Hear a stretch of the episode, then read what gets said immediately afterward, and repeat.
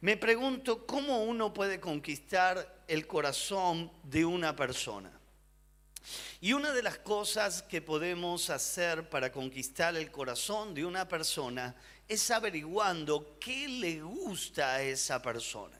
Yo después de 33 eh, años que estamos juntos con la pastora Susana de Contando el Noviazgo, desde los 16 que estamos juntitos ahí, imagínense si yo no conozco qué le gusta y qué no le gusta. Evidentemente, si yo a esta altura de las circunstancias no lo sé, algo no hice bien. Yo sé que si es el día de los enamorados, no me puedo aparecer a la pastora Susana con un mantecol, porque lo detesta. Yo sé perfectamente que si voy a encargar al lado y, cada tanto uno se da un gustito y ahí compra medio kilo de helado, un kilo de helado, yo sé que ella no quiere chocolate. Ahora vos imaginate que yo me pido un kilo de chocolate. A mí me vuelve loco el chocolate con almendras. Gloria a Dios, dice ahí. Ahora imagínate, ¿no? Me pido un kilo de chocolate con almendra para mí. Bueno, hermano, creo que eso es motivo de divorcio en la familia Rossi, ¿no? Entonces, uno sabe lo que le gusta a la otra persona y entonces uno trata de agradarle, de hacer lo que a la otra persona le gusta. Entonces, eh, de alguna manera, eh, te darás cuenta que a esta altura de la vida, ya después de 10, 15, 20, 30 años de creyentes, si no sabemos lo que le agrada a nuestro Dios y no lo que, no lo que le desagrada a nuestro Dios, estamos en problemas. Hay algo que Dios ama con locura y es a las almas. El corazón del Señor late por los perdidos. Eh, de, cuando eran mis eh, pequeñas, mis hijas, yo hablaba con ellas acerca de sus novios el día de mañana que los tengan y por más que no quiero que vengan, van a venir, ¿no? Y entonces yo le decía, cuando vengan, ese muchacho tiene que amar a la gente, porque por ahí pasa gran parte de las cosas en la vida. Y entonces, si uno piensa en qué le agrada a Dios, el, corazón del Señor late con las almas, con las almas perdidas, con aquellos que no le conocen, con aquellos que están lejos de sus caminos y, y su voluntad. Sabemos a esta altura perfectamente que aborrece el Señor. Ya sabemos lo que aborrece la pastora Susana. Ahora sabemos lo que aborrece Dios. Dios aborrece el pecado. Pero Dios ama al pecador. Y entonces esto nos ayuda a poder querer agradar a Dios cada día de nuestra vida. Hay algo que el Señor anda buscando y sin dudas el Señor todavía está en la búsqueda. Y venimos compartiendo acerca de esta historia de la mujer de Samaria que ella se va a encontrar con Jesús y ella tenía una pregunta en su corazón. Ella la va a agarrar, ella va a agarrar la idea, ella va a entender que delante suyo tiene la gran oportunidad de su vida. Y entonces le va a decir, ¿dónde, dónde se tiene que adorar? Y ella quiere transformarse en una adoradora. El título de este mensaje es Dios busca adoradores. En Juan capítulo 4, verso 23, dice la palabra de Dios. Mas la hora viene y hora es cuando los verdaderos adoradores adorarán al Padre en espíritu y en verdad. Porque también el Padre tales adoradores busca que le adoren. Se dieran cuenta qué es lo que el Padre está buscando. Adoradores. Esto realmente le genera placer a nuestro Dios. Por eso el mandamiento del decálogo dice, al Señor tu Dios, solo a Él, a Él adorarás. Es un mandamiento del cielo, no es algo que me nace, no es algo que, bueno, si tengo tiempo, es un, un énfasis dado por el mismo Padre Celestial que nos invita a adorarlo cada día de nuestra vida. Y entonces ahí eh, encontramos que Dios está en la búsqueda. Ahora, ¿qué es lo que busca el Señor? ¿Cómo deben de ser esos adoradores? En primer lugar, vamos a decir al respecto que la adoración es inherente al ser humano. ¿Sabes que la necesidad de adorar es innata, es natural en el corazón de toda la humanidad? En norte al sur, del este al oeste, en cada generación aún los indígenas separados de la civilización tenían la necesidad de adorar. Y esto es algo que se transforma en una prueba. La antropología es una ciencia que ha podido descubrir que dentro del corazón del hombre, de la mujer, hay un instinto natural marcado en todas las culturas a lo largo de la historia de toda la humanidad, donde el hombre tiene una, eh, siempre una tendencia natural a adorar. Hay rastros, vestigios, que toda cultura siempre ha adorado. Es algo instintivo. Así como es instintivo comer, e instintivo beber, hay una necesidad eh, de adorar algo superior que pueda darme amparo, que pueda protegerme en los momentos difíciles de angustia. Eh, saben que cuando hay una, una situación extrema, ahí la gente enseguida va a hacer una capilla y va a adorar y se hace un Dios. Hace unos días estuve en un aeropuerto y en Panamá y me sorprendió al lado, al lado apenas uno iba a tomar el vuelo, una capilla. Y me sorprendió, porque la gente antes de tomar el vuelo iba y se arrodillaba en la capilla. Hay momentos extremos donde la gente está ahí tratando de ampararse sobre algo superior que lo pueda guardar, que lo pueda proteger. Es una evidencia cristiana eh, esto de la existencia eh, del Dios Todopoderoso. Si no fue Dios quien colocó en nuestro interior la necesidad de adorar, ¿cómo apareció? ¿De dónde salió? ¿Cómo puede ser que etnias, civilizaciones, a lo largo de toda la historia y en distintas latitudes tengan la necesidad de adorar? Al fin y al cabo, eh, algunos tenemos la gracia infinita de adorar lo que es cierto, lo que es correcto, pero esas etnias y esas civilizaciones terminaron adorando falsos dioses, terminaron adorando el cielo, las estrellas, el sol, una serpiente, un animal, un puma, eh, una vaca. ¿Saben que en algunos países la vaca es sagrada? Menos mal que en Argentina no, hermanos pero es una evidencia cristiana. Y entonces ahí apareció eh, a mediados del siglo pasado, posguerra, Segunda Guerra Mundial, eh, leí la historia de, unas, eh, de una pareja rusa que me conmovió. Claro, ellos eran escultores, estaban ahí haciendo una escultura y de repente la mujer tiene una revelación personal y ella empieza a mirar los pulgares. Y entonces esta mujer dice, lo para al marido y le dice, para, para, para. ¿Te diste cuenta qué maravilla son los pulgares? Sin estos pulgares, sin este dedo, no podríamos hacer nada de lo que estamos haciendo. No podríamos tomar un instrumento, no podríamos tomar eh, una espátula, eh, no podríamos continuar con esta escultura, no podríamos cocinar, no podríamos hacer cuántas cosas no podríamos hacer. El marido la miró raro y le dijo, bueno, bueno, está bien, ten razón, continuemos con la escultura. Pero en cierta manera ella insistió y le dijo, alguien tuvo que crear los pulgares. Y entonces, a partir de esta experiencia, este matrimonio comenzaron a adorar al Dios de los pulgares. El apóstol San Pablo predicó en Atenas y Atenas era una sociedad eh, politeísta eh, donde adoraban a todos los dioses que existían y le hacían una especie de templo. Y entonces Pablo va recorriendo y ahí está Apolos, ahí está el otro dios Ra y en el otro lado está el otro dios. Y llega a un templo y el, el título que tenía este templo está erigido a favor del dios no conocido. Cuando Pablo ve esto, dice, yo les voy a contar quién es ese Dios no conocido por ustedes.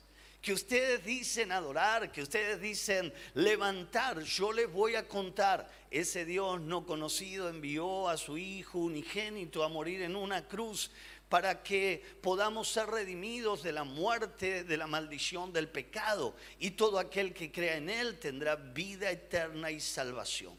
Los atenienses creyeron en el mensaje de Pablo y muchos se convirtieron, pero ahora ya no lo contaban como el Dios desconocido. El Dios desconocido tenía nombre, Jehová es su nombre, que envió a Jesús. Y entonces esto fue lo que le pasó a esta pareja en Rusia.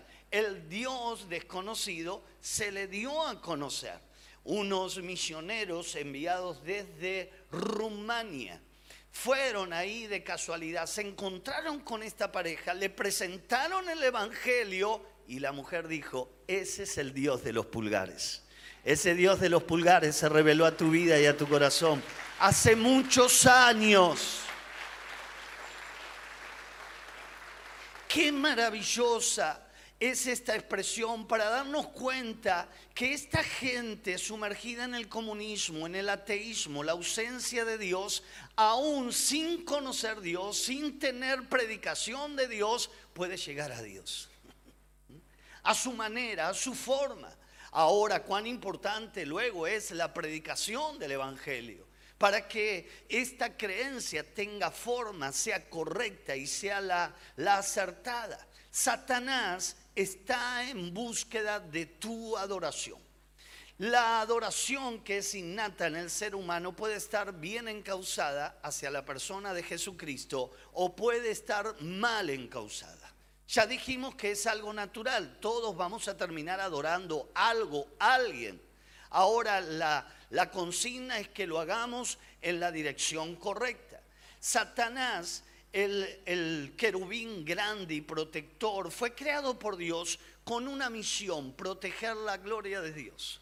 Pero en un momento se emborrachó de tanta gloria que dijo en su corazón, yo quiero ser igual a Dios, yo quiero desplazar a Dios del trono y yo quiero que ahora en vez de adorar al Dios vivo me adoren a mí. Y entonces cuando Dios se enteró de esta, esta maldad que nació en el corazón de Lucifer, dice la palabra de Dios que lo agarró y lo puso de patitas afuera del cielo. Y una parte de los ángeles arrastró con él. Son los que hoy conocemos como demonios. Ahora, el cielo fue, el, el Satanás, Lucifer, fue desterrado del cielo, pero ahora él gobierna sobre la tierra. Y entonces, ¿qué es lo que hace? Lo que quiso hacer en el cielo y fracasó, ahora lo quiere hacer en la humanidad, el sello de Dios, la creación de Dios, para que dejen de adorar al Dios vivo y comiencen a adorarlo a Él. Y como buen camaleón, como dice la canción que cambia de color según la ocasión, así es Satanás. Hay una similitud, y esto está comprobado antropológicamente, que los mismos dioses, las pinturas que se descubrieron de los dioses que adoraban los egipcios, eran los mismos que adoraban los aztecas, los mayas y terminaron adorando los incas. ¿Cómo puede ser posible si ellos nunca tuvieron relación ni contacto entre sí? Es el mismo diablo que engaña a la humanidad, que engaña a las personas. Y esas personas por engaño, por trampa, terminan adorando cosas que no tienen nada que ver. De alguna manera hoy lo podemos ver en nuestro medio. Eh, cuando Satanás quiere engañar a los cumbianteros, a la gente del ámbito de la cumbia, ahí levanta a la Santa Gilda. Y hay un santuario en honor a su nombre. Y muchos son devotos de ella. Los camioneros, los, viajantes en los caminos, Satanás levanta un falso Dios y van a adorar al gauchito Gil. Serán algunos, son miles hermanos. Hoy un camionero me dijo, yo soy camionero, usted tiene razón, pero yo adoro al Dios vivo. y entonces uno se da cuenta de esta situación. Y de repente el diablo a cada persona trata de engañarlo según la ocasión, según la oportunidad. El colmo de los colmos es que vemos en nuestro medio hoy una iglesia que se llama la iglesia maradoniana que comenzaron a cambiar el, tiempo del calendario, ya no están regidos, según ellos, bajo el calendario que estamos todos nosotros, sino que ellos comenzaron a contar el tiempo a partir del nacimiento de Diego Armando Maradona. Este hombre que es muy sugestivo, su remera es el 10, pero el 10 forma una palabra. Todos la, hemos visto alguna vez. ¿Cuál es la palabra? ahí jugando con el 1, con el 0, como si fuera la I y fuera la O, le agregaron la D y la S y formaron la palabra Dios. Hermanos queridos, fue un excelente futbolista, eh, hay un gran debate si fue el mejor de todos los tiempos y nunca nos pondremos de acuerdo en esto, si fue mejor que, eh, que Messi o Messi lo superó, no sé, no importa. Pero la verdad que es un absurdo de creer que Diego Armando Maradona está al nivel del Dios Todopoderoso. ¿Qué te dio Maradona? Un mundial. ¿Qué te dio el Dios Todopoderoso? La vida, la familia, la salud. Creó el mar, las estrellas, el universo. ¿Cómo podemos caer en semejante trampa? ¿No te parece un absurdo? A veces yo no entiendo algunas realidades. Dejan al Dios vivo y se van detrás de una deidad. En segundo lugar, la adoración es el propósito de la vida. Dios nos creó con este rol, con el rol de adorarlo. Por eso cuando uno adora se siente tan bien. Se dieron cuenta qué maravilloso es el momento que podemos adorar todos juntos como familia del Señor, como iglesia de Jesús. Nos sentimos en las nubes, es como reencontrarme con Él. Es verdaderamente como uno sin saber descubre el propósito por el cual nos ha creado, nos ha creado para convertirnos en adoradores.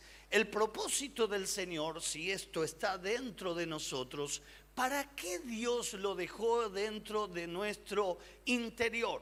Para que vos eh, puedas canalizarlo y comiences a buscar al Dios vivo y al Dios todopoderoso. Y la Biblia dice que todo aquel que busca lo va a encontrar. Porque Él no se esconde, Él no está jugando las escondidas o se hace rogar todo aquel que invocar el nombre del Señor será salvo.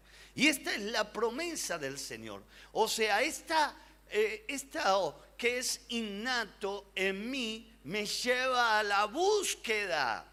Ahora el propósito del Señor se da a conocer a nuestras vidas y a nuestro corazón. Adorar con toda nuestra forma de vivir Alguno cree que adorar es cantar o tocar un instrumento. Hermanos queridos, ¿cuántos de nosotros estaríamos frustrados porque no somos buenos ni siquiera para tocar el timbre? ¿Mm? Y entonces no podríamos ser adoradores. Entonces, ¿qué es lo que el Señor nos desafía? A que seamos adoradores con nuestra vida con nuestra manera de vivir, no solo cuando cantamos, no solo cuando tocamos un instrumento, sino en toda nuestra manera de vivir tenemos que ser adoradores. En la manera como vivimos, cómo gastamos nuestro tiempo, nuestro tiempo libre, cómo invertimos nuestro dinero, cómo desarrollamos nuestros sentimientos. ¿Estás buscando un hombre de Dios o estás buscando lo que venga? ¿Mm? ¿Cómo me divierto? ¿Cómo paso mis momentos? ¿Cómo hablo? Sigo hablando con palabras suaces de doble sentido. Lo que miro en la televisión, cuando entro a internet, ¿qué aparece en mis buscadores? Eh, mi tiempo en las redes sociales, lo que posteamos, con la gente que nos rodeamos en toda nuestra manera de vivir, tenemos que adorar a Dios. Y entonces eso nos constituye en una persona que tenemos un testimonio y que queremos cuidar el testimonio, queremos guardar el testimonio, porque queremos agradar a nuestro Dios. El Padre sigue buscando adoradores. Juan 4, 23 dice la palabra de Dios, porque también el Padre tales adoradores busca que le adoren. Dios está en la búsqueda. Ahora, si Dios está en la búsqueda, quiere decir que todavía hay lugar para otros adoradores. Quiere decir que no está cerrado, sino que Él sigue buscando. Está buscando en cada generación, está buscando en cada nación, está buscando en cada eh, punto de la tierra adoradores. Y ahí está delante de una mujer que está a punto de convertirse en una adoradora.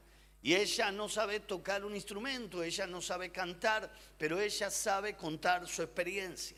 Entra a Samaria y le cuenta a todos lo que acaba de vivenciar. Se encontró con el Mesías prometido, se encontró con el Señor. Dios está en la búsqueda. Y es ahí donde nos tenemos que dar cuenta que eh, nosotros, si Dios está en la búsqueda, nosotros tenemos que decirle, Señor, no busques más, acá estoy. Yo quiero ser un adorador. Yo quiero adorarte con toda mi vida. Yo quiero adorarte con todo lo que hago. Que todo lo que hago te glorifique. Esta pregunta te va a ayudar mucho como una guía a lo largo de tu vida. ¿Lo que estoy haciendo glorifica a Dios? ¿Lo que estoy por emprender glorifica a Dios o deshonra el nombre de Dios? Y esa pregunta te va a ayudar para no perderte eh, como una brújula y fundamentalmente la palabra del Señor. Si vos no querés fallar, vos tenés que ser un habitué de la palabra de Dios. Es el único punto de encuentro cada día donde vos vas a tener la oportunidad de que Dios te hable y te diga qué está bien, qué está mal. Como recién acabamos de leer, ten cuidado, ten cuidado de los vicios. Ah, los vicios están mal. Ten cuidado con la embriaguez. Ah, la embriaguez está mal. Ten cuidado con los afanes de la vida. Afanarme está mal. Y entonces ahí uno descubre las palabras del Señor. Y entonces el Señor dice, si las aves del cielo no se afanan y el Padre Celestial las alimenta cada día, si los lirios del valle ahí em, brotan de manera majestuosa y ni siquiera el rey Salomón con toda la ropa que tenía y la pompa se puede comparar, cuánto más valen cada uno de ustedes. Y entonces ahí uno descansa, no se afana, no se sobreexcita con las dificultades de la vida y entonces uno aprende a confiar en el Dios Todopoderoso. Yo quiero que Dios pueda cesar la búsqueda, porque ha podido encontrar en mí un verdadero adorador. ¿Cuántos dicen amén? Siempre relacionamos la adoración con la música y esto puede ser un gravísimo error. La música nos sirve para expresar lo que hay en nuestro corazón. La música solo ahí a través de melodías y notas, solo denota lo que soy. Adoración es lo que soy, no lo que declaro ser. Lo que soy es ser un adorador. Pero la adoración, sin dudas, es mucho más que música. Abraham no tocaba un solo instrumento, pero dice la palabra del Señor que era un hombre de adoración. Cada paso que daba, él hacía un altar a Dios y adoraba a Dios. Noé cuando baja del arca, ahí luego de haber estado tantos días eh, eh, por espacio de un año en el arca y haber salvado la humanidad, dice que apenas baja del arca, dice que ahí adora a Dios, se postra ante Dios, hace un altar al Dios vivo y lo adora. Y así a lo largo de toda la Biblia podemos observar que la adoración está de continuo en cada hombre y en cada mujer del Señor, sin cantar, sin tocar un instrumento, pero todos se postran ante el Dios Todopoderoso. ¿Qué es adorar? Adorar es rendirse, eso es adorar. Cuando uno se rinde a los brazos del Señor, obediencia, eso es adorar. Cuando yo muero a lo que quiero hacer, más eh, me deleito en obedecer al Señor, eso es adorar. Hermanos queridos, en boca de Jesús el Señor lo declara de esta manera. Amplio y espacioso es el camino que lleva a la perdición, pero estrecho y pequeño es el camino que lleva a la vida eterna y la salvación. Pocos lo hallan y con dificultad se salvan. Obedecer a Dios tiene un precio. Obedecer a Dios implica un esfuerzo, pero pecar no implica, no implica ningún esfuerzo. Solo le doy rienda suelta a mi concupiscencia, hago lo que se me da la gana, no obedezco a padre, madre, pastor, líder, hago lo que quiero y así lo describe la Biblia, amplio y espacioso es el camino que lleva a la perdición. Por eso el Señor nos dice, ustedes tienen que elegir en qué camino ustedes van a estar en qué sector ustedes van a ubicarse. Y esto implica tener una vida de adoración. Quiero contarte que la adoración es distinta a la alabanza. En el tiempo antiguo, la alabanza es cuando un rey pasaba por un lugar determinado, la gente, el pueblo, se colocaba al costado de los caminos y entonces ahí levantaban alabanzas al Señor. Que viva el rey, larga vida el rey. En los días de Jesús, cuando Jesús entra a Jerusalén, la gente victorió y dijo, Osana, Osana, el Hijo del Señor, Osana, Osana las alturas. Y ahí victoriaban al Señor y lo que estaban proclamando es, ven a salvarnos pronto. Eso es alabanza. Pero adoración, a diferencia de la alabanza, es sentarse a la mesa del rey, es entrar a la intimidad con el rey es entrar ante su trono.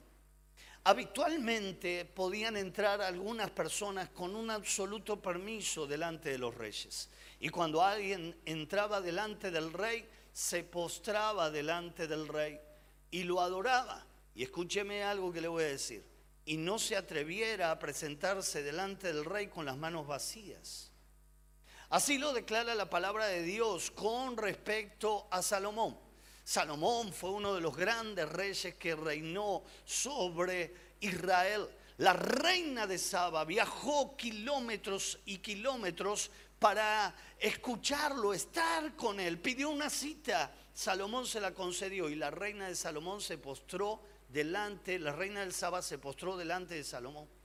Y dice ahí que vino con un montón de especias y un montón de cosas para ofrecerle al rey.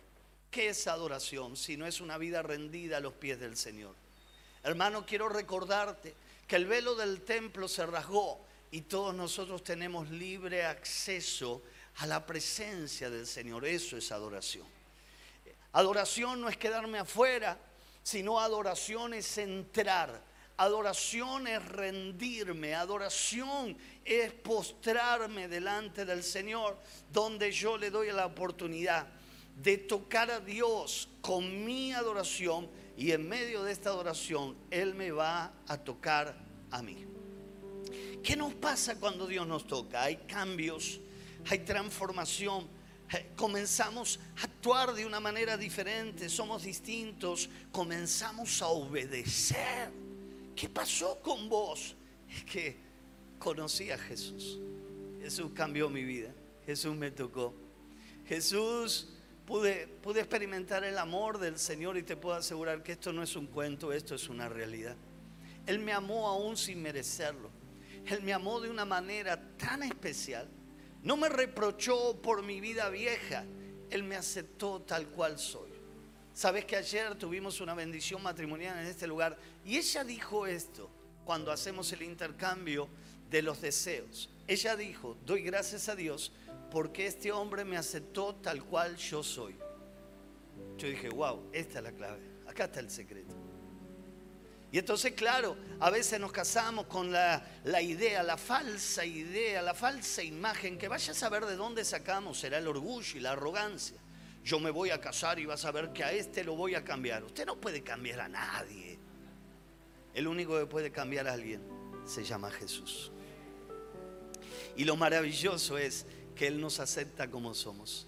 Que Él no está con un dedo ahí acusándote, pero vos sos un pecador, vos sos un adicto, vos sos un vicioso, vos no dejás de, de drogarte todo el día, vos no dejás de mirar pornografía, todo el día estás bebiendo, te levantás a la mañana y ya pensás en la cerveza, en el alcohol. Todo lo contrario, Él tiene los brazos abiertos. El que acusa es uno, es Satanás, pero el que te recibe con los brazos abiertos es el Rey de Reyes y el Señor de Señores. Eso es amor, eso es perdón, eso es misericordia. Vamos a poner por obra esta palabra, ponete de pie, levanta tus manos al Señor. Vamos a adorarlo a Jesús.